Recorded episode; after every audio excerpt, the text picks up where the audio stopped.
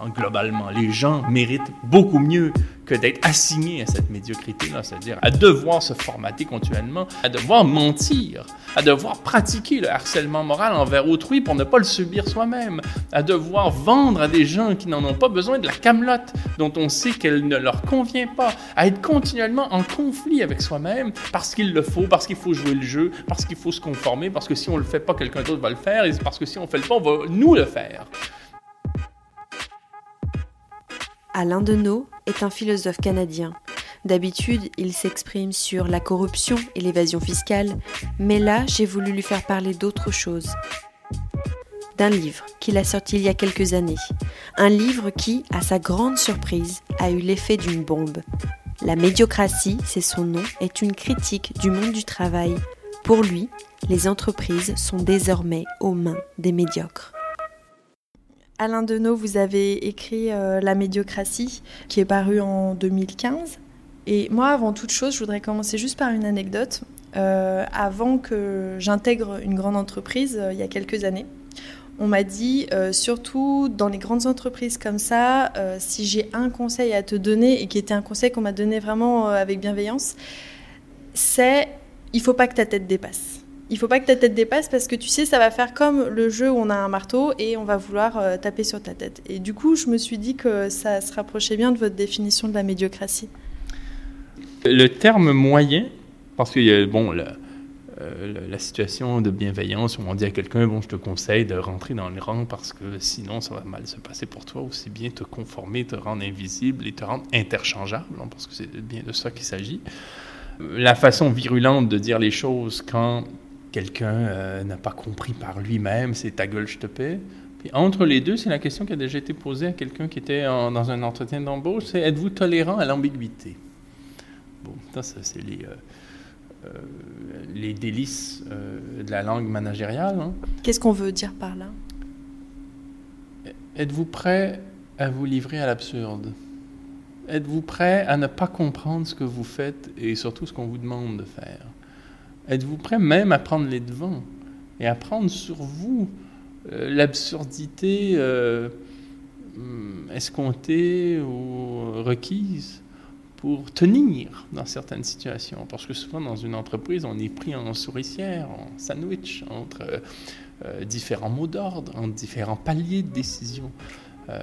Souvent, les cadres dans une entreprise sont des, pièces Hein, dans la machine qui consiste à niveler hein, les, discours pour qu'ils passent. C'est-à-dire que très souvent, la, direction, euh, les supérieurs hiérarchiques comprennent rien à ce qui se passe en bas. Ils donnent des ordres, ils se fâchent, ils s'emportent, euh, ils disent ceci, ils disent cela, euh, en vue d'un certain résultat. Et en bas complètement, euh, si les ordres parvenaient directement, on n'y comprendrait tout simplement rien, parce qu'ils ne correspondent pas à l'état du terrain. Alors il faut les cadres qui, eux, en quelque sorte, traduisent, euh, nivellent, formatent pour que euh, la, chose passe, dans un sens comme dans l'autre. C'est pour ça qu'ils craquent le plus souvent. Mais est-ce que les cadres aussi, on leur demande d'être soumis à l'absurde? On peut très bien. D'ailleurs, je pense qu'ils ne sont que là-dedans, en fait, parce que à la fin, le portrait général devient absurde si vous prenez par exemple les documentaires sur le travail, enfin, la série de documentaires sur le travail de Jean-Robert Vialet, la, mise à mort du travail, vous avez euh, euh, des cadres qui euh, sont complètement, continuellement soumis à, à des injonctions paradoxales, quoi. C'est-à-dire euh, faites mieux avec moins, euh, répondez des standards du groupe, mais on ne vous fournira pas le personnel requis, euh, ainsi de suite. Vous êtes embauché pour faire ceci, mais vous vous rendez compte que vous faites cela, mais vous devez faire comme si vous faites ceci quand même. Bon, et, donc on est continuellement en train de prendre sur soi les incompatibilités hein, des injonctions et du système lui-même dans son fonctionnement propre pour essayer de le faire tenir. Donc on prend ça sur soi.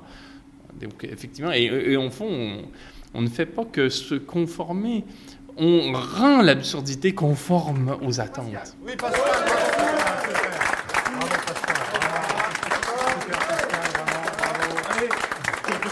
Après le recrutement, la formation. Olivier House a mis au point un programme très psychologisant pour les futurs chefs d'ateliers de réparation. maintenant, on va se déplacer, on va marcher les uns parmi les autres très rapidement. Voilà. L'objectif est qu'ils comprennent que pour faire exécuter des tâches standards, il vaut mieux jouer sur les sentiments que d'user d'autoritarisme. Vous êtes excellent, Stop, ne bougez plus la représentation qu'ils ont du management, c'est que c'est une façon d'être chef, c'est une façon d'avoir du pouvoir sur les gens, d'avoir certes une compétence, mais la dimension humaine, euh, ils ne la ressentent pas toujours avec intensité. Et euh, ce qui est intéressant, c'est de les confronter à leurs propres émotions, c'est-à-dire là où ils sont à l'aise, là où ils sont peut-être même gênés, et se dire que bah, c'est peut-être pas anormal qu'ils aient autant de difficultés à faire des félicitations. D'ailleurs, tout à l'heure, dans un des exercices, il y en a un qui m'a glissé dans l'oreille très gentiment. Euh, moi, j'ai beaucoup plus de facilité à engueuler un mec qu'à euh, le récompenser. Et ça, ça ne serait pas sorti si on n'avait pas été dans l'émotion pure, dans le ressenti. Comment, on arrive à faire justement pour que les personnes, les travailleurs à qui on leur demande de faire des choses euh, qui vont pas dans le bon sens, qui sont euh, absurdes, ne, craquent pas et ne s'en aillent pas? Comment on fait en sorte que justement ils essayent de faire que leur travail se conforme à tout ça? Mais ils craquent. Ça ne marche pas. Les gens craquent. Ils craquent tout simplement. sinon, ils gagnent du temps par euh, les psychotropes, les drogues, euh, euh, la télévision, bon, toutes les béquilles qu'on nous donne. Ensuite, on a des psychologues d'entreprise qui ont toutes sortes de façons de, relancer le personnel. Ils sont surtout pas là pour leur bien-être et leur santé mentale, mais pour leur capacité à fonctionner dans, l'absurde. Bon, avec un vocabulaire qui est euh, lui-même euh, devenu complètement impénétrable. On dira par exemple de quelqu'un qui est responsable de la clé de la machine à cacahuètes, qui est les propriétaires de processus, par exemple. Et on, désignera les collègues comme des clients, alors qu'on est euh, nullement dans un rapport commercial. Bon, on, ne s'y comprend plus avec un fétichisme. il y a d'une part des gourous, d'autre part des mentors. On s'y retrouve plus du tout. Non, même dans le vocabulaire pratique qui consiste à travailler, hein, sans parler de tous ces anglicismes qui, ne veulent rien dire pour nous. Donc non, les gens ne tiennent pas, ils tombent comme des mouches. Ressources humaines, on entend les mots qu'on utilise, une ressource humaine. Dès lors qu'on accepte qu'un vocabulaire comme celui-là entre dans les consciences, euh, forcément, on ne peut pas savoir de qui on parle. Euh, vous dites euh, tout à l'heure que euh, on est dans un système où c'est ta gueule, je te paye, mais vous dites dans votre livre que ça va beaucoup plus loin. En fait, on demande encore plus d'investissement de la part de l'employé, puisqu'on lui demande de sourire, on lui demande d'être engagé, de mobiliser son réseau professionnel. Et on, pourquoi ça va toujours plus loin Et est-ce que c'est récent? Oui, c'est récent.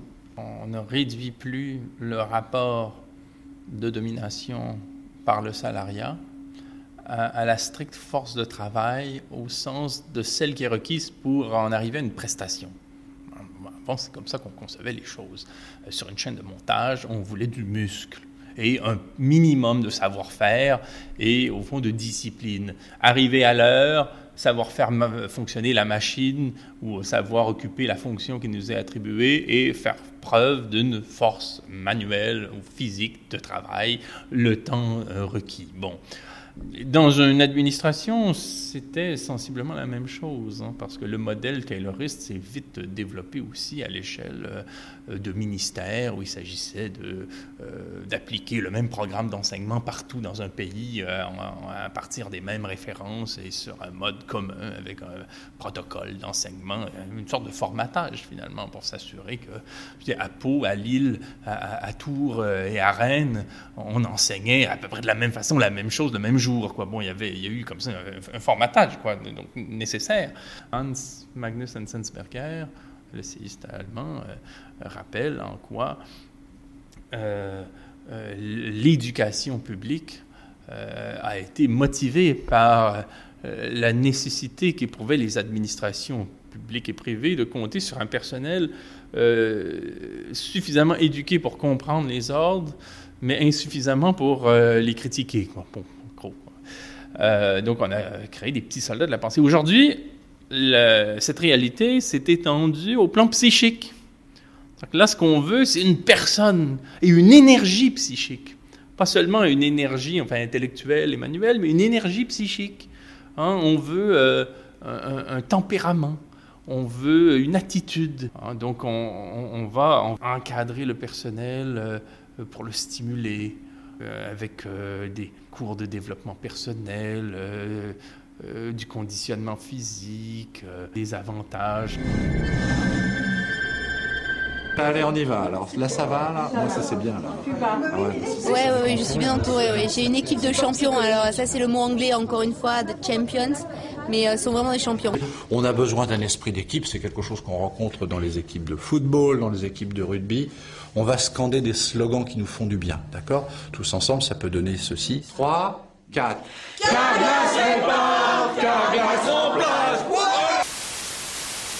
une entreprise de Vancouver était tellement versée vers la formation personnelle, le New Age, la méditation, la chose euh, euh tellement les murs des boutiques où on allait comme client, c'était tellement devenu une marque, à un moment donné, une employée qui est tout simplement devenue folle, pour au moment de la fermeture, elle a assassiné sa collègue. C'était juste, trop, trop de répression au nom du bonheur. Donc, on était dans le meilleur des mondes.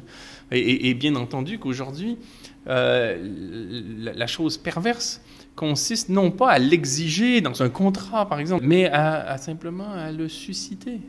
Euh, et il y a une expression terrible pour euh, en, témoigner, c'est la lettre de motivation.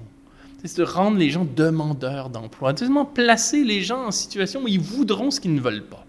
Hein, ils seront motivés pour ce qui les démotive. Et euh, justement, tous ces, euh, toutes ces réunions et ces, groupes de développement personnel où on essaye en fait de faire en sorte que l'employé, euh, que le travail épanouisse l'employé, alors qu'en fait, l'employé, il est quand même là pour faire un travail, pour gagner de l'argent, pour subvenir à ses besoins. Est-ce que c'est pour lui faire un peu oublier ça Et est-ce que c'est le lieu du travail de s'épanouir personnellement? À peu près personne ne perd de vue que si tout soudainement il y a euh, une récompense pour ceci, euh, un coach pour cela, un psychologue pour autre chose, et je ne sais quelle baliverne, c'est toujours pour le stimuler aux fins du rendement. Le rapport ne peut jamais être sain parce qu'il n'est jamais égalitaire.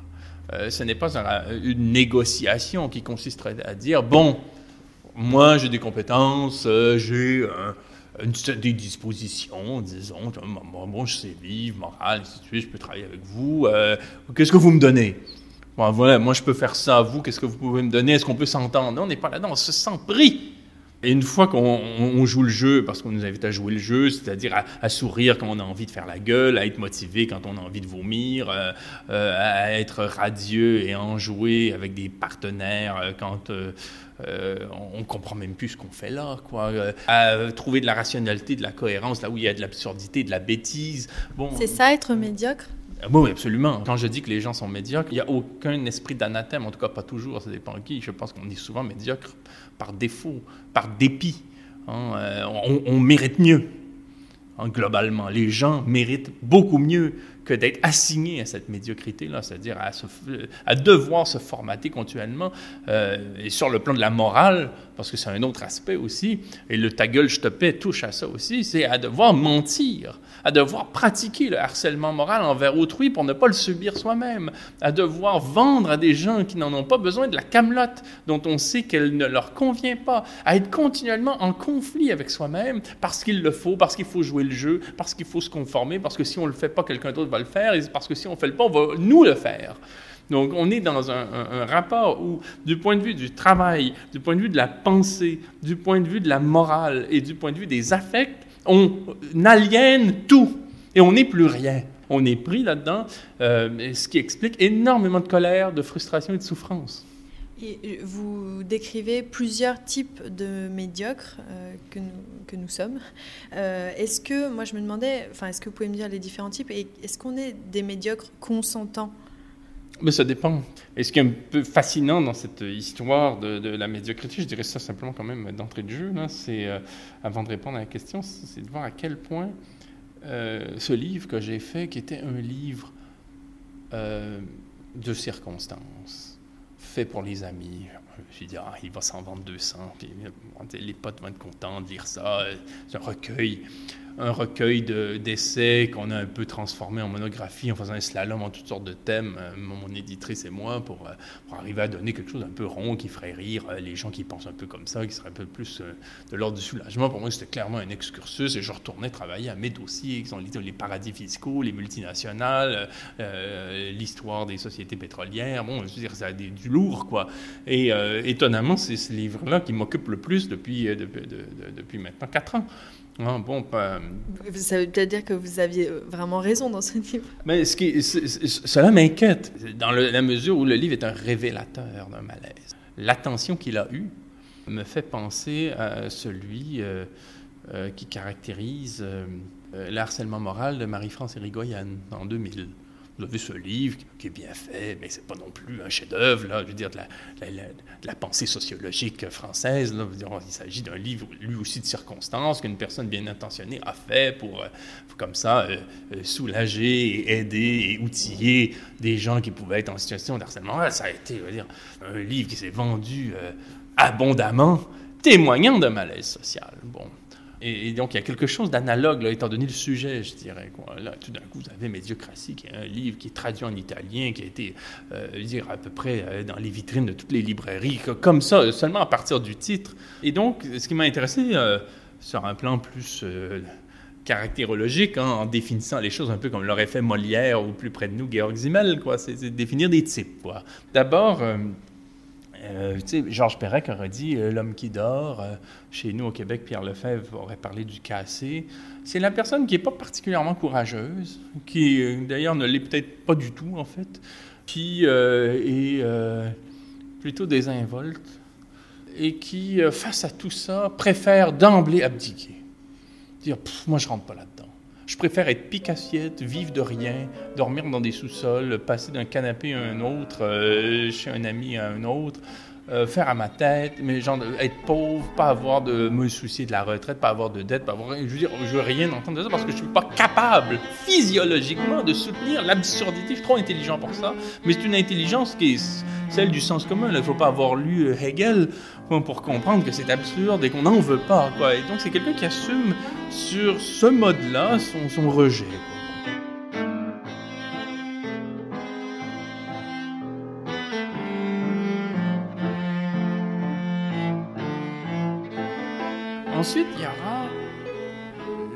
La personne, le sujet qui serait le, médiocre aliéné.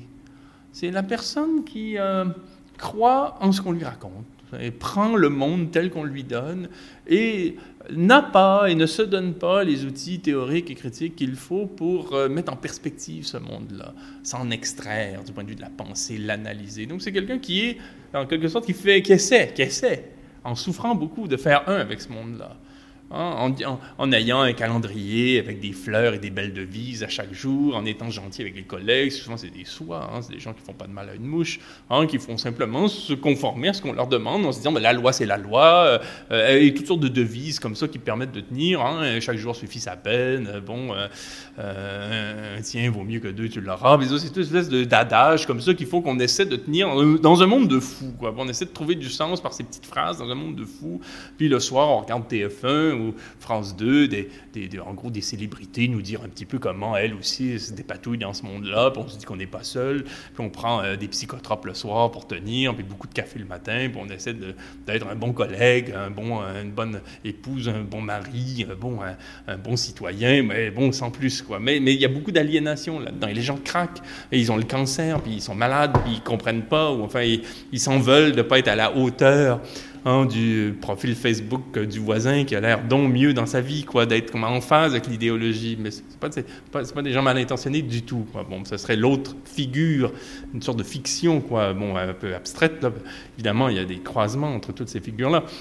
Et la troisième que je voyais, c'est euh, le médiocre zélé. Ça, c'est la personne qui en rajoute, qui a compris, qui se réveille le matin. C'est une personne qui d'abord n'a aucun fond en morale, théorique, philosophique, politique. C'est quelqu'un qui se demande d'abord qu'est-ce qu'il faut faire pour être dans les bonnes grâces des plus puissants que soi. comment se positionner sur l'échiquier, à qui planter des couteaux dans le dos, euh, comment manigancer, comment ruser, quels mots utiliser pour séduire un tel? Euh, ça peut se faire de manière assez euh, placide, hein, on n'a pas besoin d'avoir le couteau entre les dents. c'est simplement une sorte d'instinct parfois qui joue hein, pour se soucier de son positionnement. Et moins on a de conviction morale, moins on a de conviction philosophique, moins on a euh, de penser sur quoi que ce soit, même sur un plan pratique, plus on réussira parce qu'on est, on ne pourra jamais euh, euh, se hisser au rang de la direction avec une attitude comme ça, mais on, se, comptera sûrement parmi les intermédiaires prisés par le pouvoir, parce qu'on est les bénis oui-oui dont le pouvoir a besoin. Pour, et donc, on, sera euh, hitlérien sous Hitler, communiste sous Staline, communiste d'appareil, évidemment, ultra-libéral sous Reagan. Non, c'est les bonnes pattes comme ça qui, qui n'ont pour viser, d'une manière assez placée des molles, assez médiocre, mais de se positionner. Et dès que quelqu'un, ça pourra être dans, une réunion de famille, un, cousin, un neveu, ça pourra être dans un magazine, dès que quelque chose, en quelque sorte, menace ce pacte, avec les puissants, euh, on ira d'un adage pour discréditer la chose en disant c'est un fou, c'est un échevelé, il ira nulle part dans la vie, et ainsi de suite. C'est pas bon. Mais du coup, c'est des personnes qui ont un grand avenir. Ah oui, l'avenir, l'avenir est à eux. On veut dire vraiment, le monde est pour eux. Quoi. En fait, on, quand on va à l'école et quand on écoute euh, euh, des, des, semblables, hein, c'est ce que le régime attend des petites gens obéir, savoir ce qu'il faut savoir, ignorer ce qu'il faut ignorer. Et penser mou penser mou, euh, jouer le jeu. Jouer le jeu, c'est la devise, quoi. Et se rendre casable, quoi. Se montrer qu'on n'est pas grand-chose, mais qu'on est ce qu'il faut être, quoi. Faut pas que la tête dépasse, mais il faut pas qu'elle soit en dessous non plus. C'est ça qui est difficile. Parce qu'être médiocre, c'est quand même exigeant. Et je dirais pas de ces gens-là qui travaillent pas, ou que c'est des lâches, ou des paresseux, ou des incapables. Au contraire, c'est des gens qui travaillent beaucoup. L'exemple que je donne souvent, c'est être, je sais pas pourquoi, c'est celui qui me vient en tête, c'est être euh, éclairagiste sur un plateau de TF1. Ça, n'est pas donné à n'importe qui. N'importe qui ne peut pas s'improviser éclairagiste. Il faut avoir des notions, il faut avoir une rigueur, il faut être discipliné, il faut utiliser bons appareils, il faut, les utiliser de la bonne manière. Euh, bon, mais prenez-vous pas pour l'éclairagiste d'un film de Godard. Euh, parce que là, la tête va dépasser, mais il ne faut pas qu'elle soit en dessous non plus. Il ne faut pas qu'on soit en retard, euh, qu'on ait oublié de brancher les appareils ou de remplacer les ampoules. Je ne sais trop comment ça marche. Donc, donc il, faut être médiocre. Et être médiocre est exigeant. C'est pas facile. Et parce que c'est exigeant, on, finit par penser qu'on travaille bien, qu'on n'est pas médiocre parce qu'on travaille et que, finalement l'émission tourne rondement. L'animateur de télé et, ou les invités, les vedettes, bon, les, les célébrités qui passent sont bien éclairés. Alors on a bien travaillé, alors on n'est pas médiocre la personne médiocre, pour ces médiocres, ce serait la personne qui ne sait pas travailler. Mais c'est pas ça, être médiocre. Être médiocre, c'est se conformer à des pouvoirs sans réfléchir à ce qu'on fait. L'avant-dernier, euh, euh, c'est vraiment la, figure pour laquelle j'ai le plus de sympathie, c'est la personne médiocre malgré elle. Oh, c'est la personne qui a des bouches à nourrir, une hypothèque qui est coincée, qui n'a pas l'énergie intérieure qu'il faut pour briser ses chaînes, sortir, aller ailleurs.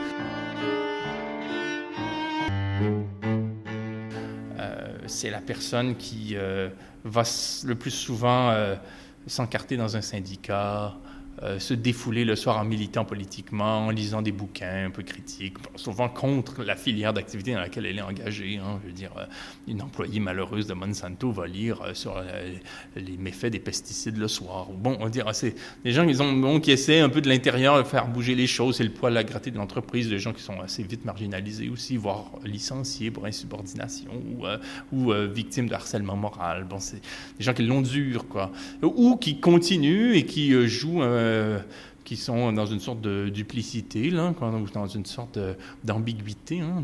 Bon, je suis écologiste, je suis anarchiste, mais le jour, je vais travailler pour Monsanto ou pour BFM TV ou je ne sais trop quoi, parce qu'il faut bien. Puis le soir, je redeviens euh, citoyenne et citoyen et je redeviens l'anarchiste ou euh, l'écologiste que je, suis du reste. Quoi. Mais ça crée des, fractures. Quoi. Il, y a, des gens qui craquent à, se laisser écarteler comme ça entre leurs convictions et, et leur engagement professionnel.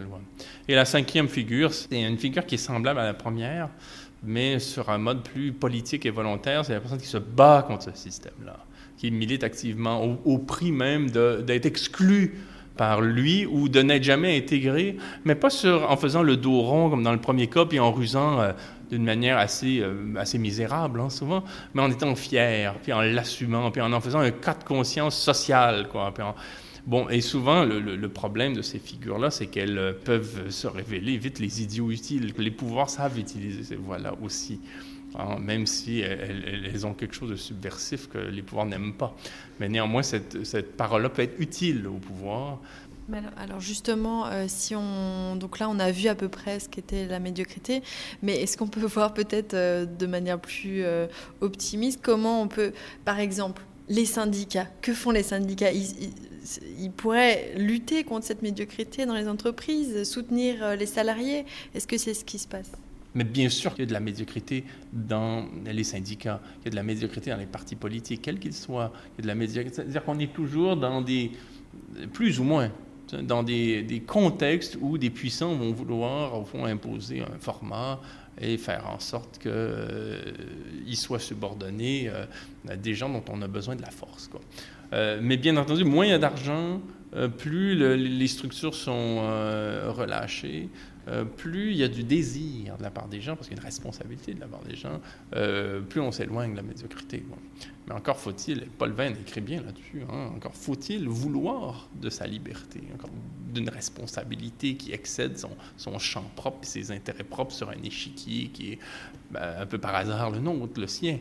Plus socialement on arrive collectivement à se dire que ce cadre-là, ce régime-là, euh, d'exploitation qui euh, ne concerne pas qu'un pays, mais qui concerne aussi la délocalisation du travail en Asie, euh, parce qu'on a eu des gains sociaux ici, ils ont été contournés en délocalisant les usines, c'est Bon, que ces réalités structurelles-là, lorsqu'elles seront clairement énoncées, qu'on cessera de vivre sa dépression comme étant un problème individuel, mais comme un problème social lié aux conditions de travail que nous avons à peu près toutes et tous, à partir de ce moment-là, il y aura une soif, un appétit pour autre chose parce que le statu quo sera plus difficile à supporter que l'idée de se lancer dans une aventure aux conséquences imprévisibles. Et, par exemple, pour la médiocrité, ça pourrait être quoi? Parce que dans, dans, les entreprises ou dans le système universitaire dont vous parlez beaucoup dans votre livre, c'est des, enfin, des institutions tellement énormes qu'on a l'impression que la seule chose qu'on peut faire, c'est en sortir pour essayer de construire autre chose ailleurs. Mais est-ce qu'on va vraiment changer ces institutions?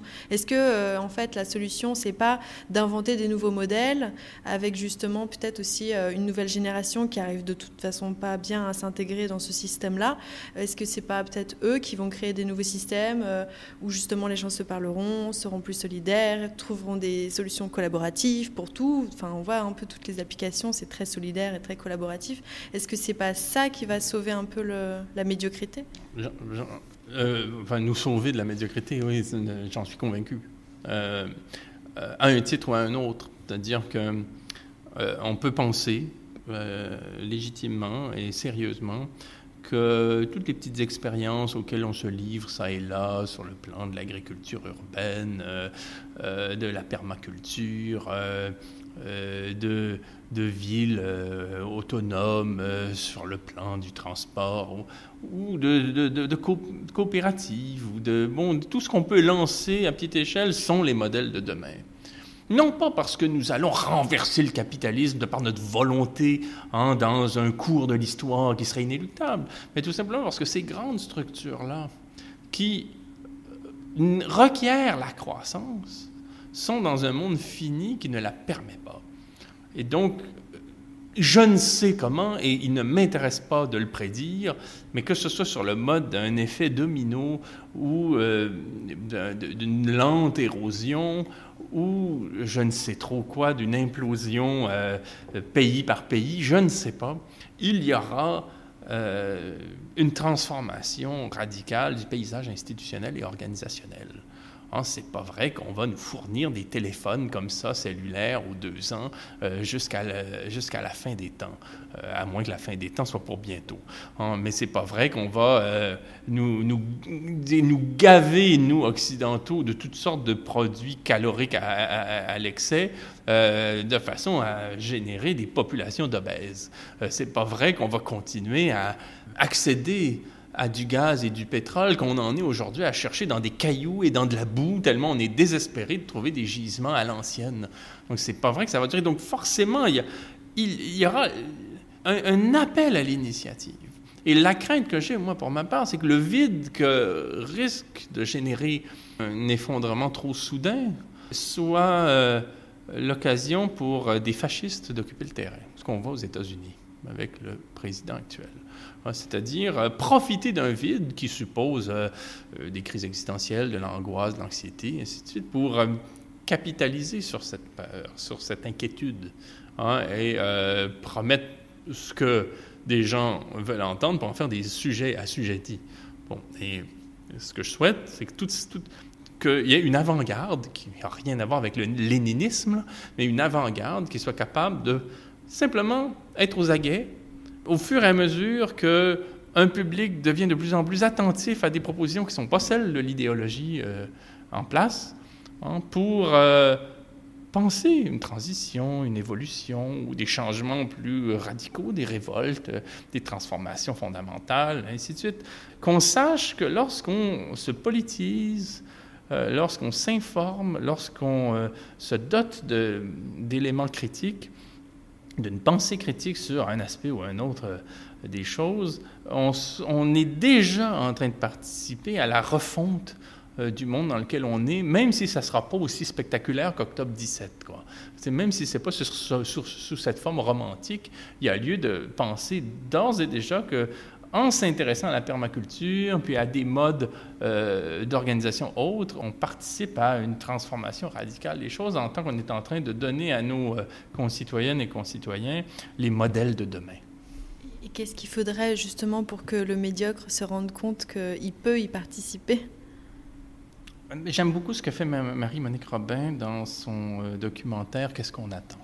Elle s'intéresse à une communauté alsacienne qui a pris sur elle euh, trois principes hein, l'autonomie alimentaire, l'autonomie énergétique et l'autonomie intellectuelle. Ce troisième point est le plus important. D'abord et avant tout, apprendre à penser par soi-même. Qu'est-ce que cherche à atteindre l'idéologie Un discours idéologique, un processus idéologique, c'est de nous mettre des mots dans le cerveau sans qu'on ne les ait filtrés, sans qu'on y ait pris garde. Hein, et la pensée critique consiste au contraire à faire subir à ces mots-là qu'on essaie de nous faire rentrer dans la tête coûte que coûte une halte critique. Pourquoi? Parce que quand on pactise avec des mots, ensuite ces mots-là nous ont.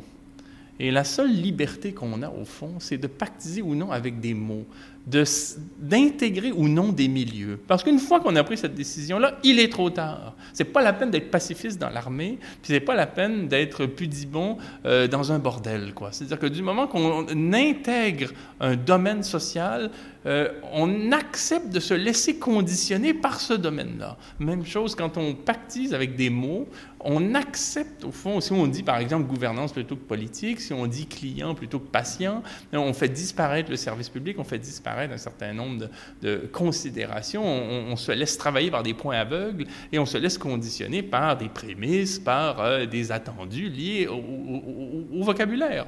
Mais on peut changer d'avis. Bien évidemment qu'on peut euh, changer de milieu, bien évidemment qu'on peut euh, changer de vocabulaire. Mais si, comme universitaire, on a pactisé avec un vocabulaire pour avoir des sous avec des collègues, de façon à pouvoir évoluer avantageusement dans sa carrière, hein, il est difficile en cours de route de dire à ses collègues, de dire aux bailleurs de fonds, de dire bon finalement, euh, je vous l'avais pas dit, mais je suis un marxiste euh, et non pas un, spécialiste de la gouvernance. Et ce qui m'intéresse, c'est l'extrême pauvreté liée au capital, au lien euh, qu'il y a entre euh, les femmes violées du Congo et les entreprises minières canadiennes. C'est tout ça qui m'intéresse et c'était pas la bonne gouvernance et euh, des programmes de je ne sais trop quoi de, transparence à, élaborés pour des, euh, gouvernements des pays du Sud. Bon, c'est extrêmement difficile. L'idée, c'est de ne pas s'engager dans des, processus comme ceux-là, parce que très souvent, ceux qui partent avec des bonnes intentions et qui restent finissent corrompu par les processus, des processus qui sont très forts. Donc finalement, votre livre, il est utile? Ah, Je l'espère. Moi, j'ai jamais travaillé dans une entreprise ou dans une institution. Je suis passé par les institutions, je suis passé par les organisations, mais j'y ai jamais été englouti, je dirais quoi. Mais ce qui me consterne depuis que je l'ai écrit, c'est le nombre de témoignages qui, euh, en quelque sorte, donnent de la consistance soit à des intuitions ou soit à des, à des cas que je jugeais un peu isolés, quoi. il est désolant de voir en quoi il correspond à une réalité largement partagée, mais en quoi des initiatives comme celle-là, il y en a tellement d'autres, heureusement, peut permettre un acte émancipatoire de la part de ceux qui décident de se retrousser les manches et d'être dignes, parce que nous méritons mieux que ça.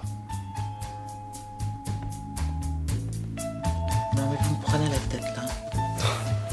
Franchement, c'est vrai quoi. Attends, j'ai un fils euh, boxeur et une fille euh, artiste. Bah, tu devrais être content. Bah, de, Bah oui, de mais non, RSA, ça fait presque un SMIC, maman. à deux, on est presque. à deux, on est presque au-dessus du seuil de pauvreté. Merci à Alain Deneau pour sa disponibilité. Il est l'auteur du livre La médiocratie, paru chez Lux Éditeur. Cet entretien a été enregistré en avril 2018.